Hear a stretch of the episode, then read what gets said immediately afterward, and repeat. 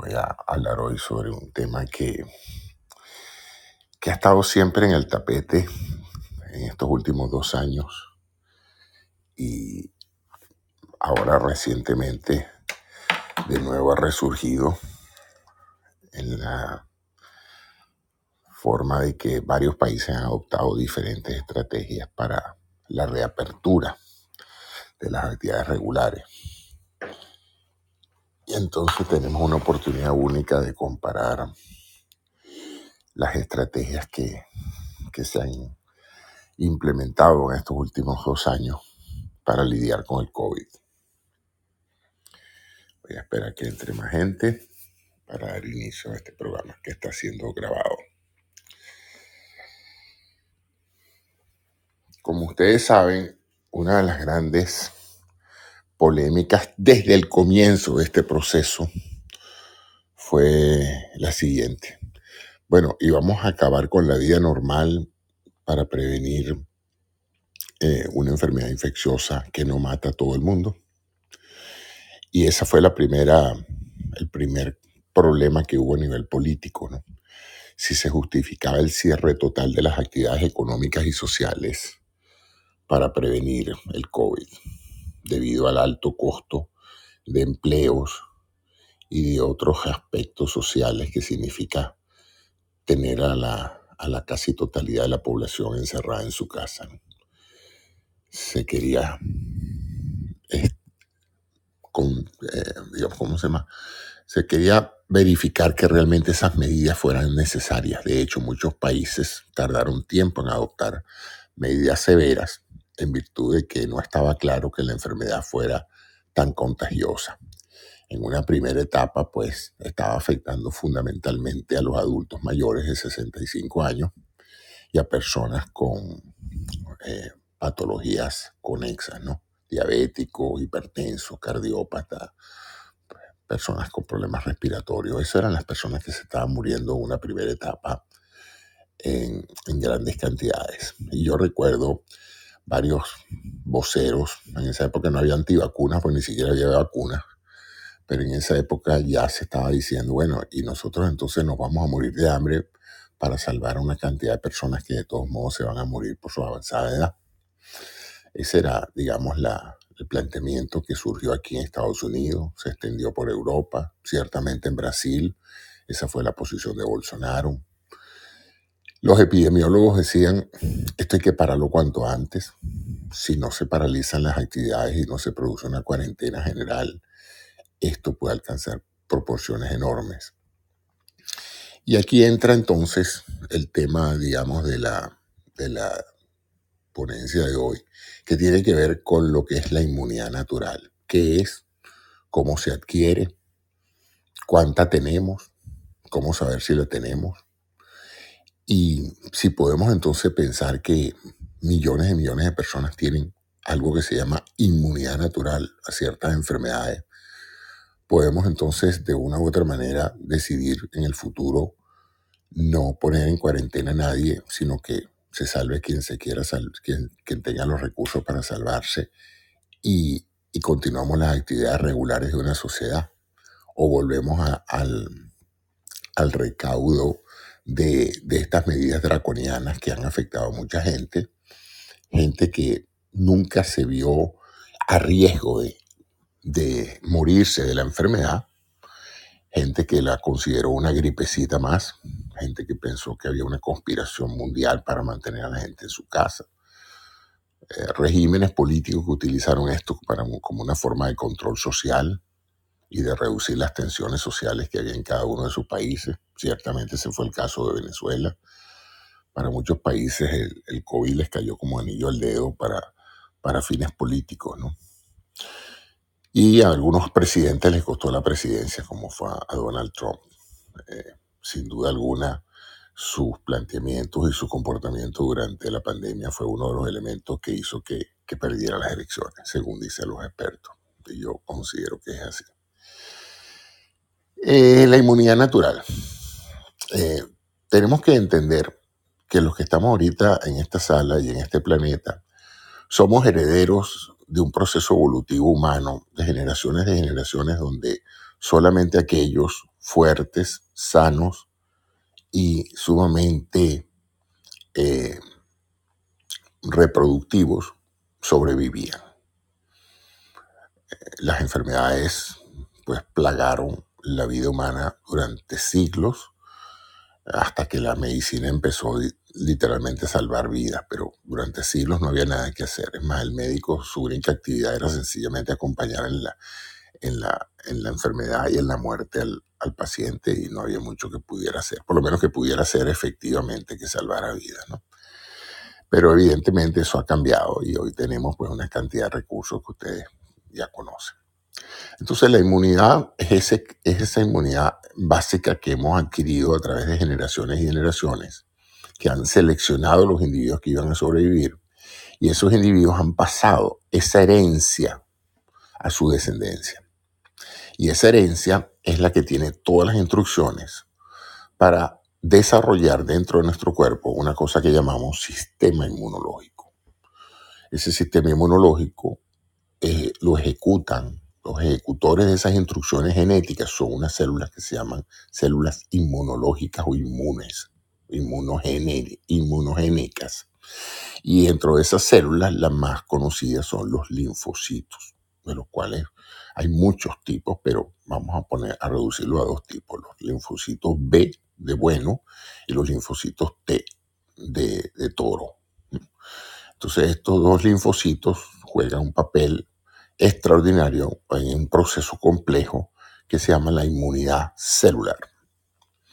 Además de estas células estar encargadas de identificar agentes eh, infecciosos o células extrañas al cuerpo, células que no son tuyas, porque ellas son las mismas que actúan cuando a un paciente le es trasplantado un órgano ajeno el cuerpo identifica ese órgano como que no es propio, inmediatamente empieza a atacarlo bajo la premisa que representa un cuerpo extraño al cuerpo. Y esa es eh, la inmunidad celular. Estos, estas células además producen una serie de proteínas complejas que se llaman anticuerpos.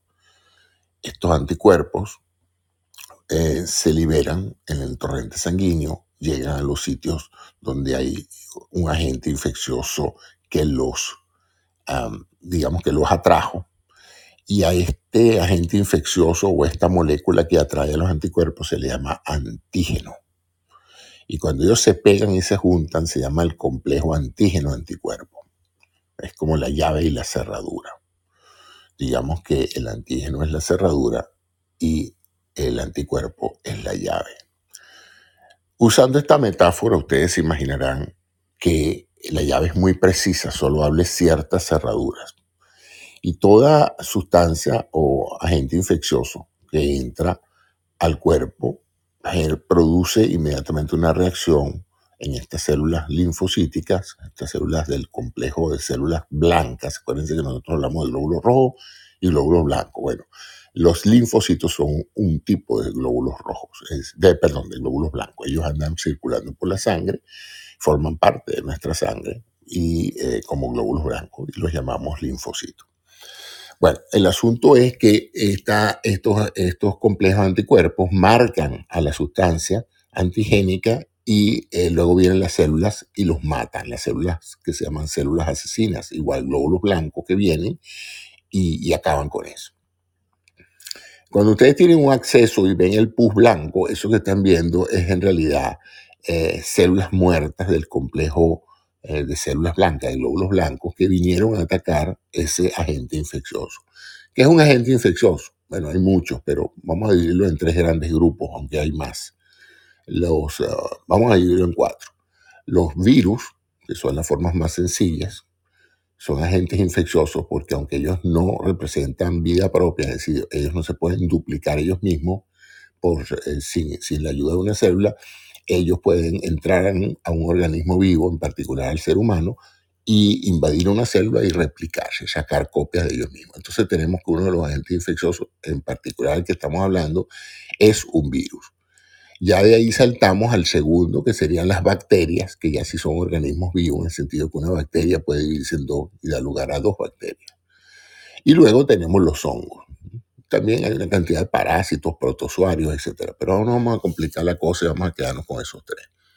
Entonces, cuando un agente infeccioso entra al organismo, se produce esa identificación del mismo y inmediatamente los linfocitos empiezan a producir anticuerpos y esos anticuerpos llegan al sitio donde se encuentra el agente infeccioso, lo marcan y luego vienen las células a destruirlo.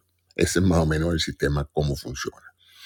Cualquier agente infeccioso que, es capaz de generar anticuerpos se dice que es un complejo antigénico. Entonces, volvamos a la inmunidad que, que tenemos en las células.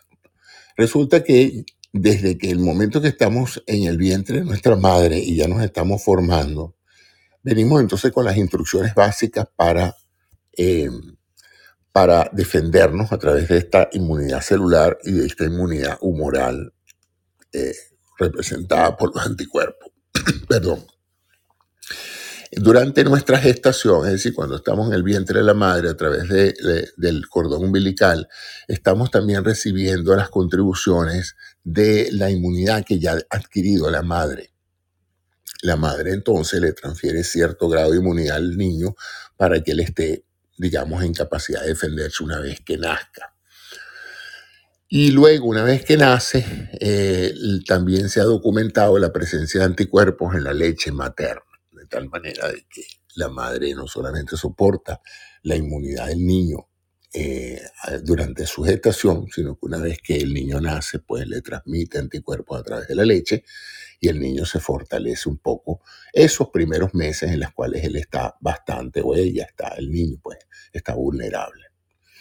Eh, la medicina moderna, eh, viendo que hay enfermedades que son posibles de prevenir con unas vacunas, durante el primer año de vida del niño, pues se vacuna y se le da esos agentes antigénicos para que el niño produzca los anticuerpos necesarios y si le da la enfermedad, y digo si le da la enfermedad porque en muchos casos no evita totalmente que le dé la enfermedad, el niño puede enfermarse, pero si le da la enfermedad, el niño ya esté protegido para defenderse.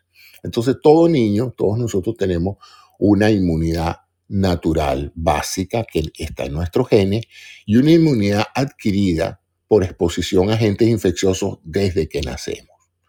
Cada vez que nosotros comemos o tocamos algo que está contaminado con algún agente infeccioso, nuestro sistema inmunológico lo reconoce, lo identifica y lo mata. Y recuerda a ese agente infeccioso. O sea que desde el momento cero en que nosotros salimos del, del vientre materno, nosotros estamos entrenando a nuestro sistema inmunológico para que eh, nos defienda. Entonces eso se llama inmunidad adquirida. Entonces tenemos una inmunidad natural que viene en nuestros genes y que la adquirimos también a través de la madre. Y luego tenemos una inmunidad adquirida que la, la vamos desarrollando a medida que entramos en contacto con agentes de todo tipo. Y créanme que las bacterias y los agentes infecciosos están en todas partes. O sea, ustedes no lo ven, pero aunque ustedes pongan la isol y echen cloro y todo, es increíble la resistencia de muchos agentes infecciosos a agentes limpiadores. E incluso aún lavándose las manos totalmente, ustedes ponen la mano en una, en una cápsula de cultivo bacteriano y en 48 72 horas hay bacterias allí.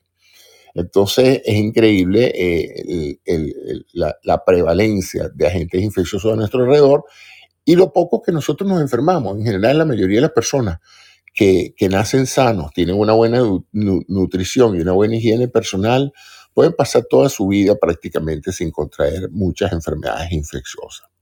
Vamos ahora a las que se contraen, que típicamente eh, son las más frecuentes, son las respiratorias. Las otras infecciones que adquirimos es cuando rompemos nuestro, nuestra capa protectora, que es la piel. Si nosotros nos herimos y, y rompemos esa, esa capacidad que tiene la piel de impermeabilizar nuestro cuerpo y de bloquear cualquier entrada de agentes infecciosos, o nos metemos por la boca o por la nariz, pues evidentemente saltamos esa barrera y hacemos que ese agente infeccioso entre en la circulación o entre en un órgano en particular, se produce un acceso e inmediatamente viene nuestro sistema de defensa, localiza ese acceso, crea una barrera de protección alrededor del mismo, y eh, lo mata, mata todos esos, esos, eh, esos, esos agentes. Si nuestras defensas no son suficientes, lo que va a pasar es que el, agente infeccioso va a proliferar y va a aumentar su número de, copias, ¿no? sean bacterias o virus o hongos. En esos casos, pues la medicina moderna tiene una serie de recursos. Eh, si son microbios, pues se les ponen antimicrobianos, más eh, eh, otros recursos son los antibióticos, que son un poco diferentes a los antimicrobianos, y hay una cantidad de otros recursos que tienen que ver con la posibilidad de inyectarnos anticuerpos, que llamamos anticuerpos monoclonales, para ayudar a los anticuerpos que nosotros mismos no hemos producido, etc. El sistema inmunológico este que les acabo de describir no, no, no es constante toda la vida, él sube y baja en función de nuestra nutrición, nuestra higiene y, por supuesto, también en función de la interacción con los agentes infecciosos. O sea, eh, eso es como un inventa, como un arsenal que tenemos de armamento. Mientras más nos expongamos a los organismos, eh, a, los, agentes infecciosos, más, más, más eh, armamento tenemos para defendernos. ¿no? Por eso es que vivir muy estérilmente pues no nos ayuda mucho, porque entonces no entramos en contacto con tantos agentes y por lo tanto no tenemos tanto armamento para defendernos. Hay también enfermedades que atacan ese sistema inmunológico y lo debilitan. Eh, la fatiga, eh, el ejercicio físico exagerado, la mala nutrición, la, la deshidratación, puede también afectar la eficacia de ese sistema inmunológico que, como ya les dije, depende de las células, la producción de células y la producción de estas proteínas. Entonces, esa es nuestra inmunidad la, em, la, inmunidad natural, la inmunidad adquirida por exposición a, vir, a virus y a bacterias, y la inmunidad adquirida por vía de las vacunas. También entra lo que se llama inmunidad adquirida. Entonces, cuando aparece un nuevo virus como este, el virus del COVID, tuvimos un gran dilema, pues. El virus inicialmente era altamente contagioso porque se, distribuía por vía aérea. Esto es importante porque los virus más peligrosos son los que se distribuyen por la vía aérea, porque no es necesario que un paciente esté técnicamente en contacto con otro, sino que por la vía aérea la dispersión de partículas virales en el estornudo, en la saliva o en, forma de una nebulización imperceptible que uno a veces tiene alrededor de uno, eh, producto de la respiración misma, eh, estas partículas virales pueden eh, ingresar a otra persona sin que la otra persona se percate pues, de, que está siendo invadida. Y en el caso del COVID, pues fue una, una variante de, los coronavirus, unos virus muy comunes en, en, la, en, en, el espectro de estos eh, componentes en, el planeta. Los virus están en todas partes, están en el reino vegetal, están en el reino animal, fundamentalmente la gran mayoría están en el mundo de los animales y con frecuencia pues saltan de un animal a un humano y contagian a un humano. Y también hay muchos virus que simplemente están a nivel humano y están, nos infectan, nuestro sistema se defiende y no nos terminan de enfermar. Fíjense que hago un énfasis en la diferencia entre infectarse y enfermarse. Infectarse es entrar en contacto con el virus, enfermarse es desarrollar una enfermedad producto de esa interacción con el virus o con la bacteria. Entonces muchos de nosotros nos infectamos, pero a veces ni nos enteramos de que nuestro sistema inmunológico acabó con eso y seguimos nuestra actividad normal. Nos sentimos un poco mal una mañana, un día, dos días, y al tercer día estamos perfectos sin haber tomado ningún medicamento. Cuando aparece el COVID y empiezan estas medidas y se le informan las autoridades mundiales, tenemos que hacer que todo el mundo se quede en su casa porque tenemos que rápidamente evitar que las personas infectadas contagien a las personas que están sanas, eh, se armó un gran eh, conflicto ético, moral y económico. Y es, bueno, eh, ¿qué vamos a hacer con la, la, productividad, los empleos, el desarrollo humano, las actividades sociales? La gente para sustituir, subsistir necesita no solamente ganarse la vida, sino también la cantidad de servicios esenciales que tienen que ser prestados por personas. Si esas personas están en su casa, pues se afectan a otras personas. Entonces eso hizo pues que diferentes países introdujeran diferentes medidas. Unos fueron draconianos como los, los, chinos, que no solamente bloquearon una ciudad, sino que el que estaba en la calle lo arrestaban y lo obligaban a estar o en prisión o en su casa. eh, sí o sí, ahí no había alegato. Y otros países que fueron menos, eh, menos severos respetaron de una u otra manera ciertas libertades, pero aún así las autoridades tuvieron la, la, el poder de cerrar negocios, de crear ordenanzas que limitaran el tráfico y la exposición al público y ordenarle a la gente el uso de la máscara. La máscara tenía como, tiene como propósito, siempre ha tenido como propósito crear una barrera física que evitara que los agentes virales de un paciente, de una persona enferma, lleguen a una persona sana. Ese es el objetivo de la máscara. A veces funciona más o menos dependiendo de muchos factores, como es la distancia a la cual se encuentra uno de otro y por eso el distanciamiento, el distanciamiento social. Pues sí, sí. Si tú tienes máscara, pero estás muy, muy íntimamente pegado a otro, la máscara no es tan efectiva. Si estás, tienes máscara y estás a, a 3, 4 metros de otra persona, es bastante menos probable que tú puedas llegar a un nivel de partículas virales tan grande que puedas infectar a la otra persona. Esto eh, eh, evidentemente tuvo consecuencias políticas, de derechos civiles y económicas, que han hecho pensar a muchos países, ¿valió la pena eh, hacer todo esto afectar la economía, empobrecer a mucha gente, tuvo algún efecto real en, el impacto biológico de la, de la pandemia. Bueno, de eso quería hablarles hoy. Salió un estudio hecho por economistas donde ellos trataron de hacer lo que se llama un análisis retrospectivo. Un análisis prospectivo es cuando tú planeas el experimento y te sientas a recolectar data que va llegando a medida que lo vas haciendo. Y un experimento retrospectivo es crear un protocolo donde tú ves la data que ya existe y la comparas. Entonces ellos compararon diferentes países donde hubo diferentes niveles de severidad en las medidas de restricción de las actividades humanas y correlacionaron esos índices de severidad en, las medidas con el número de muertos. Y eso fue publicado recientemente en el, creo que fue en el New England Journal of Medicine, aunque ahorita no estoy seguro porque hay otra cosa que yo consulto que es el British Journal of Medicine, el BJM.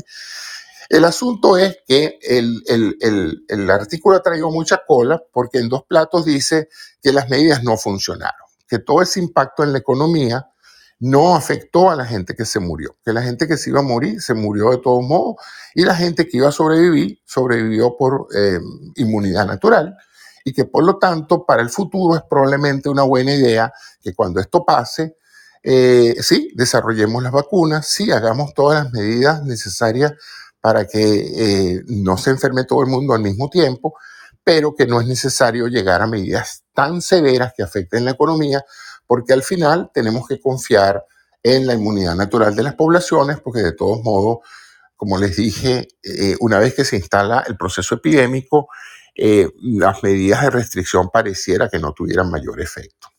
Eso es lo que dice el artículo, como se podrán imaginar, es un artículo muy controversial, porque en cierta forma dice, la próxima vez que esto pase, seguimos trabajando, seguimos yendo a nuestros trabajos y que caiga quien caiga. Eh, esto ha causado alarma en el mundo médico y científico biomédico, pues. Primero porque lo hicieron los economistas.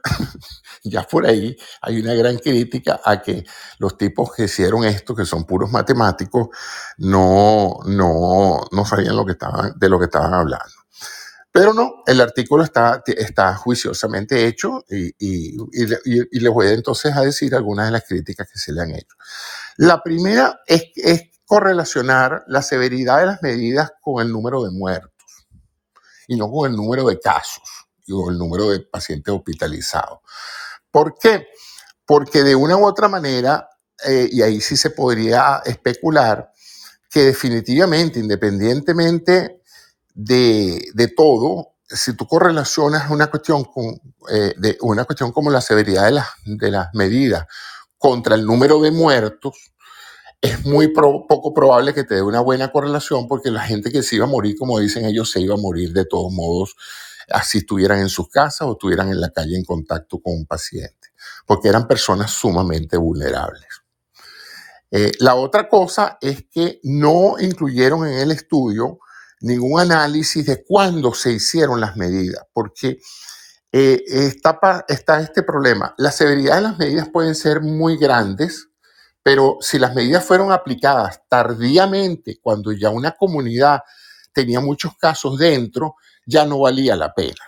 Y ciertamente ese es el caso de muchos países del mundo, ejemplo Estados Unidos, donde para el momento en que se implementaron las medidas, había demasiados casos ya en la comunidad, en lo que se llama eh, infección comunitaria. Infección, infección este, digamos, no comunitaria es cuando los primeros pacientes vienen de China, por ejemplo. Y entonces te dice, bueno, vamos a, vamos a cerrar el país a los chinos porque ellos son los que traen las enfermedades. Una cosa así, pues una cosa bizarra como esa. Porque pues no, en realidad ni siquiera eran los chinos, estoy cometiendo un error. Cualquier persona que viniera de China, si fuera ciudadano americano o francés o italiano, pero cualquier persona que viniera de China era el que traía la enfermedad. No, para el momento en que las medidas de bloqueo se hicieron, ya había demasiada gente infectada en Norteamérica. Ya aunque hubiesen bloqueado los aeropuertos, las instalaciones, las calles, etcétera, ya había demasiada gente en sus casas con COVID y contaminando e infectando a otros con COVID. Entonces, eso no fue incluido en el estudio y por lo tanto es un factor importantísimo. Pues no es lo mismo una medida que se establece después que hay cientos de miles de personas infectadas que una medida que se establece cuando no hay nadie, como hicieron muchos países y eh, muchas islas del Pacífico, que al primer signo de, del COVID cerraron su frontera y siendo islas, pues ya está, no, no tuvieron el efecto que tuvieron otros países porque muy sencillamente ya todavía no había nada. Ese es el caso de Nueva Zelanda, de Australia, de Singapur, de algunos de esos países asiáticos que tuvieron mucha efectividad porque fueron muy rápidos en aplicar las medidas. Eh, hicieron muchos tests. Los tests tenían el gran valor de saber quién estaba infectado y quién no y separarlos, separarlos de inmediato vía cuarentena individual. Entonces, eso hizo pues que esas medidas fueron efectivas. Entonces, quería pues eh, presentarles esta idea de cómo actualmente se están evaluando las, mm, si, si, valió la pena hacer esto y si se recomendaría en el futuro, porque el artículo concluye diciendo que no recomiendan en el futuro hacer medidas tan severas para restringir las epidemias, porque de todos modos eso no va a afectar el número de personas que van a morir al final. Eh, la, contraparte es, el problema no es ese, el problema era, como recordarán, las medidas no eran para disminuir las muertes en términos de, número, sino era directamente para evitar que mucha gente llegara a los hospitales y no encontrara asistencia médica, en cuyo caso iba a haber mucha gente que iba a morir ya no del virus, sino de falta de atención médica, por, por tener problemas respiratorios que no pudieran ser atendidos a tiempo, lo que se llamó aplanar la curva. El objetivo en muchos países entonces, cuando había muchos casos ya dentro del país, no era tanto evitar que, eh, aumentara el número de casos, sino evitar que aumentara el número de casos súbitamente para que los hospitales no, colapsaran. Bueno, quería dejar entonces ahora las preguntas que ustedes tengan en relación con esta con este planteamiento, sigue el debate. Mm, Holanda, por ejemplo, acaba de liberar todo tipo de restricciones. En Holanda ya no se piden las vacunas, ya no se, no se obliga a la gente a vacunarse ni a usar tapaboca, no hay restricciones a, las visitas a los bares, etc. Ellos están cómodos en la sensación de que, eh, como lo que prevalece ahorita en su país es la variante Omicron, que ya conocemos que es muy infecciosa, pero no es tan severa en sus consecuencias, ellos han optado entonces por permitir que todo el mundo se infecte libremente en Holanda, adquiera la inmunidad adquirida, bueno, vale la pena redundancia, eh, eh, adquiera inmunidad eh, por la vía de la infección y, bueno, se, se mejore la economía holandesa por esa vía. Eh, Nueva Zelanda está haciendo lo contrario. Nueva Zelanda dijo, no, no, yo no me arriesgo. El Omicron sí es verdad que es menos leve, pero si todo el mundo se infecta, pues inevitablemente va a llegar mucha gente a los hospitales por una u otra razón, porque no todo el mundo tiene la capacidad inmunológica de, reaccionar positivamente ante el Omicron, en cuyo caso, pues ahí ven los dos extremos de dos países desarrollados en relación al manejo de este tipo de cosas. Los holandeses tomaron esa, esa decisión en base a sus modelos matemáticos.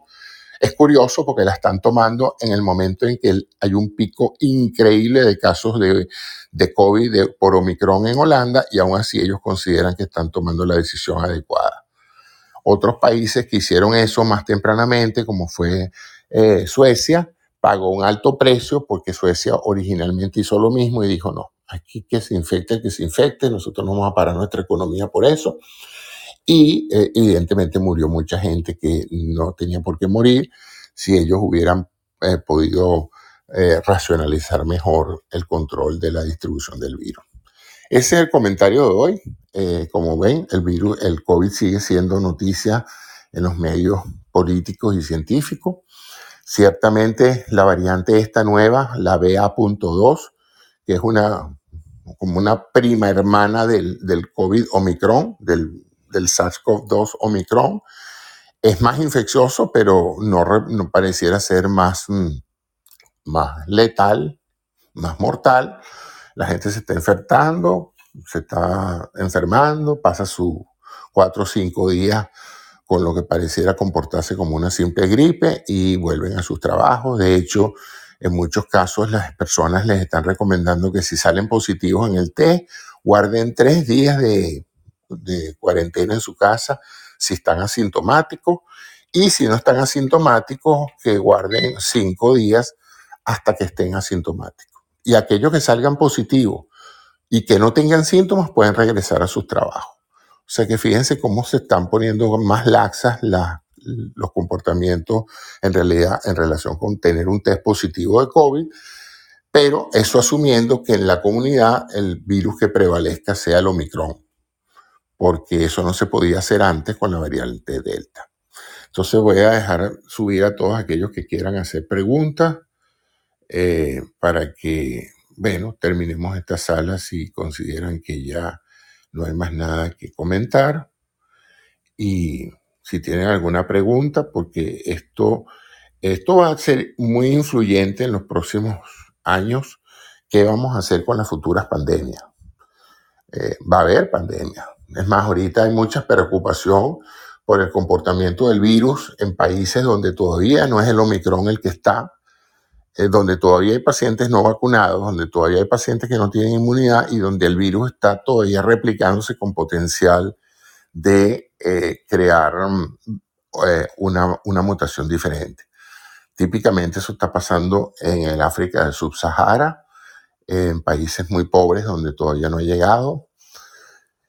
Y ayer, hace, hace tres días vi las estadísticas de Chile. Chile es un país muy interesante. Chile hizo todo correctamente logró aplanar sus curvas en el año 2020 y 2021, eh, bajó sustancialmente su número de casos y de muertos por COVID, eh, y eh, en la variante alfa, beta y delta.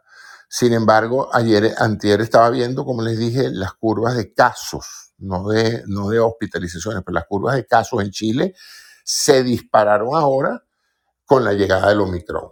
No sé qué va a hacer el gobierno chileno, si va a optar por la vía holandesa de decir, bueno, ya está bueno, todo el mundo está vacunado aquí, 98% de la población ya tiene inmunidad adquirida por vacuna para, para defenderse y el Omicron después de todo tampoco es tan severo. Eh, no vale la pena parar Chile de nuevo por este aumento en el número de casos, vamos a ver cómo se comporta. Eso parece ser lo que está haciendo Chile, entonces su número de casos positivos, el test de COVID va, salir, va subiendo, pero no así las hospitalizaciones ni los muertos. Eh, la otra alternativa es que tomen un curso más conservador y digan, bueno, vamos a, vamos a volver a mandar a la gente para su casa y a usar tapabocas, reduciendo el número de, de dispersión del Omicron, a ver si esto, si esto mejora el resultado final. Bueno, ese es el comentario. No sé si alguno de ustedes quiere subir y hacer preguntas, lo que quieran subir con el mayor gusto. Y si no, eso era lo que quería comunicarles en esta bella mañana del 8 de febrero. ¿Cómo va este año a millón? Pero bueno, ahí estamos saliendo. Aquí en Estados Unidos ya empezaron a descender en muchos estados eh, después del pico de Omicron, empezó a descender el número de casos.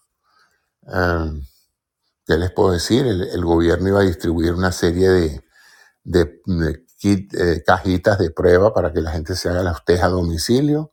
Yo pedí las mías, todavía no me han llegado.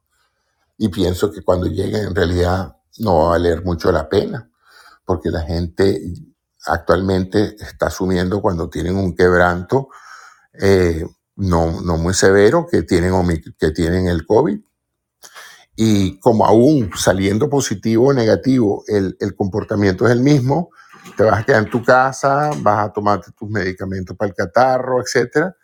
Eh, mucha gente no, no, le está prestando mucha atención a las pruebas. Entonces están cerrando los sitios donde se están haciendo las pruebas y las pruebas yo creo que la gran mayoría se están haciendo en los hospitales. Si el paciente acude al hospital, se le hacen la prueba del COVID. Pero veo aquí que el número de, personas que se están haciendo las pruebas, pues, está disminuyendo. Porque eh, no había los tests y, y no, no, tiene mucho sentido hacerse un test que salga como salga, no va a tener un mayor impacto en las decisiones que ustedes vayan a tomar.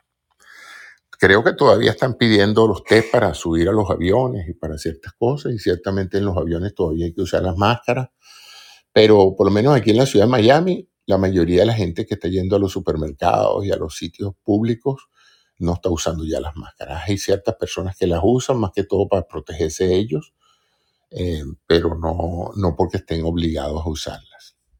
Y hay también la polémica de, de las escuelas, hay también la polémica de la vacuna para los niños menores de, de, de 12 años, si se justifica ponerla, porque, bueno, ya aquí la variante Omicron representa el 99% de los casos. O sea que ya prácticamente la variante Omicron desplazó por completo a la variante Delta, que era la que más gente llevó al hospital, y han caído las cifras de hospitalizaciones y de muertos en los Estados Unidos. Y ese ha sido el comportamiento en el Reino Unido y en la mayoría de los países europeos. Así es que bueno, ese es mi comentario de hoy. Si nadie quiere subir o hacer alguna pregunta, pues entonces los dejo para que disfruten de su día. Y bueno, ese era el comentario que quería hacer, que, que hay bastante cuestionamiento sobre la efectividad de las medidas severas de control de la población. Doctor, buenos, Buenos días. días. Eh, le hago una pregunta. Eh, ¿Qué hay con la cantidad de medicamentos que ciertos médicos siguen haciendo ingerir a los pacientes? Bueno, la mayoría de los médicos en este momento, yo no, yo no, puedo hablar por la mayoría de los médicos, pero lo que he visto en los diferentes programas donde ellos opinan y las diferentes consideraciones que hacen los médicos tratantes, recuerde que yo no soy un médico tratante, estoy jubilado, los médicos tratantes eh, le están dando instrucciones a los pacientes de que se queden en su casa y si no tienen síntomas mayores, traten su- sus problemas de tipo sintomático. Si tienen fiebre, pues se les manda eh, eh, medicamentos que bajan la fiebre, típicamente el, conocido acetaminofén y, el ibuprofeno. Y si tienen catarro, pues anticatarrales. Y si tienen moco, pues sustancias, eh, medicamentos que reduzcan el moco, que disuelvan el moco. Si tienen tos antitusígenos. O sea, eso es lo que se llaman medicamentos sintomáticos, ¿no? Dirigidos a tratar el síntoma y no necesariamente la enfermedad, porque en este caso el agente infeccioso es la variante Omicron y no se justifica porque primero no funcionan los anticuerpos monoclonales con el Omicron y segundo porque tampoco se justifican los agentes virales que ya habían sido anunciados por la empresa eh, Merck y por la empresa Pfizer y que se están usando, entiendo, solamente en pacientes hospitalizados, ¿no? No se están recomendando que la gente se compre sus pastillas y se las tome en su casa pues, para, para esta variante. pues. O además de que el medicamento es extremadamente caro. Entonces creo que ciertas medidas han llegado, no, digamos que demasiado tarde, pero para el momento en que lleguen, eh, la mayoría de la gente ya ha bajado la guardia con esta variante Omicron, lo está tomando con calma, ya no hay el pánico que había antes. Y yo, desde mi óptica, ok, yo veo a la gente volviendo mayoritariamente a la normalidad. ¿no? Eh, depende también de la etapa en que ustedes estén. Si el Omicron está empezando en sus países y está subiendo el número de casos, es realmente alarmante, porque en el pasado un mayor número de casos era un mayor número de hospitalizaciones y de muertos. Pero eso no está pasando con el Omicron. El Omicron da muchos casos positivos, pero la gran mayoría de las personas no necesitan ir al hospital. Claro, eso es eh, si las personas están vacunadas o tienen algún tipo de protección, ¿no? No todo el mundo la tiene. El otro día estaba escuchando un médico de la, de la clínica Mayo y la referencia que él hacía, si mal no recuerdo, era algo así como em, la, la incidencia de terminar en un hospital por la variante Delta. Si usted no está vacunado, es de 400 por 100 mil habitantes. Si usted está vacunado, es de 40 por 100 mil habitantes. O sea, es bastante, ¿no? De, de tener 400 chances en 100 mil de terminar en un hospital a, a bajar a 40 de terminar en el hospital por 100 mil pacientes afectados eh, eh, eh, es, un- es una, es una vacuna muy efectiva, o son vacunas muy efectivas, ¿no? O sea que las vacunas han cumplido su, su, su, su propósito y claro, ahí se ve claro que 40 se van a enfermar de COVID y van a terminar en el hospital aún vacunados, pero no tanto como los otros, ¿no? Y, Le- y- ujú. no, sí, le hago otra pregunta. Es porque eh, ha- hace días alguien que trabajaba en el hospital, estoy hablando de aquí de Miami, eh, le dio Ah, tú vives en Miami. Ah, mira, qué bueno. Sí, doctor, yo vivo aquí en Miami. Este, a una persona les dio COVID eh, y resulta que solamente les dieron cinco días. Al quinto día lo, lo hicieron ir, o sea, empezó con los síntomas y les dieron solo cinco días. A los cinco días les hicieron la prueba y salían positivos todavía, o sea, estaban positivos, pero ya los ingresaron a trabajar. ¿Qué opina de eso? Bueno, sí, porque eh, la- las estadísticas están demostrando en infecciosidad que el, el, el COVID variante Omicron no es tan infeccioso después del quinto día. Entonces, eh, aunque todavía tiene restos virales suficientes para salir positivo en el test de PCR, eh, no representas un mayor problema para, tus para tus colaboradores que están vacunados y que a la vez, pues, la carga viral no es tan grande. El, el, el- Omicron eh, produce mucha carga viral, pero como te dije, el virus no es tan ávido de entrar a los pulmones. Él se queda más bien en, en las células de la, de la nariz y de la garganta, que es donde ustedes ven la mayoría de los síntomas de las personas con Omicron. La queja general es el dolor de garganta, la molestia, la congestión nasal, etcétera, ¿no?